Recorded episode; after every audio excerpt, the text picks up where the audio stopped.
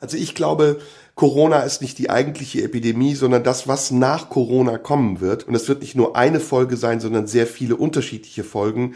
Das wird die wahre Epidemie. Und diese wahre Epidemie, die hat ganz viele unterschiedliche Facetten. Wirtschaftliche Facetten, psychologische Aspekte, soziologische Aspekte. Also wie gehen wir in Zukunft miteinander um? Wie gehen wir aber auch mit den anderen um? Die psychologischen Effekte sind, wie können wir unsere Angst besser portionieren, um sie dann einzusetzen, wenn sie funktionstüchtig und wichtig ist. Als Schutzmechanismus Terrorismus nämlich und nicht als permanente Bedrohung, die du uns dazu veranlasst, Dinge zu tun, die überhaupt nicht nachvollziehbar sind. Und die andere Dimension, die dritte große Dimension wird sein, dass diejenigen, die jetzt sozusagen außer Gefecht gesetzt werden, weil der Staat ihnen sagt, bleibt lieber zu Hause, Einbußen haben. Und zwar große, gravierende Einbußen haben und die Schwächsten, die werden am Ende der Kette wegfallen. Der Staat, der diesen Leuten gerade verspricht, sie aufzufangen mit Rettungsschirmen, der hat offensichtlich kein wahres Interesse daran, das zu tun, denn er verspricht ihnen nicht Geld, oder Fonds, die sie unterstützen sollen, ohne dass Kosten dabei entstehen, sondern er jagt sie in die Arme der Banken, indem er sagt, ihr bekommt Kredite. Die Banken werden die Kredite nehmen mit Zinsen und selbst wenn die Zinsen niedrig sind, werden die Banken davon profitieren,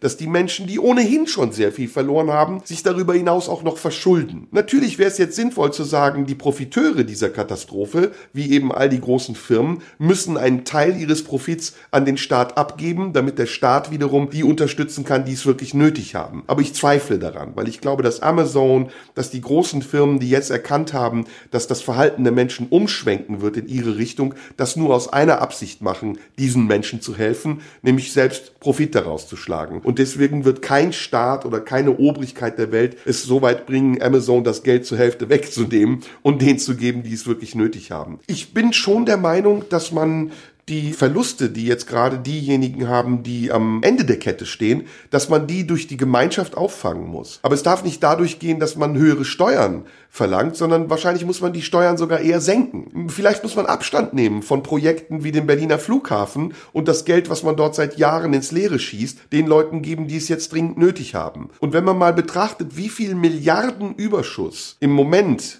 der Bund hat seit Jahren schon, dann wird das ein leichtes sein, ein paar dieser Milliarden unter den Leuten zu verteilen, um zumindestens für Ruhe zu sorgen. Denn wenn das so weitergeht und die Leute an ihr Existenzminimum geraten, wenn die Arbeitslosigkeit steigt, dann wird es einen Aufstand geben. Und auch Firmen, große Firmen wie Amazon oder Zalando oder Lidl, die jetzt davon profitieren, stehen in der gleichen Verantwortung. Denn sie profitieren von dem Leid der Menschen und das Leid der Menschen ist nicht selbst verursacht, sondern das ist eine Naturkatastrophe. Und deswegen ja, ich bin der Meinung, auch die müssen dort zur Rechenschaft gezogen werden.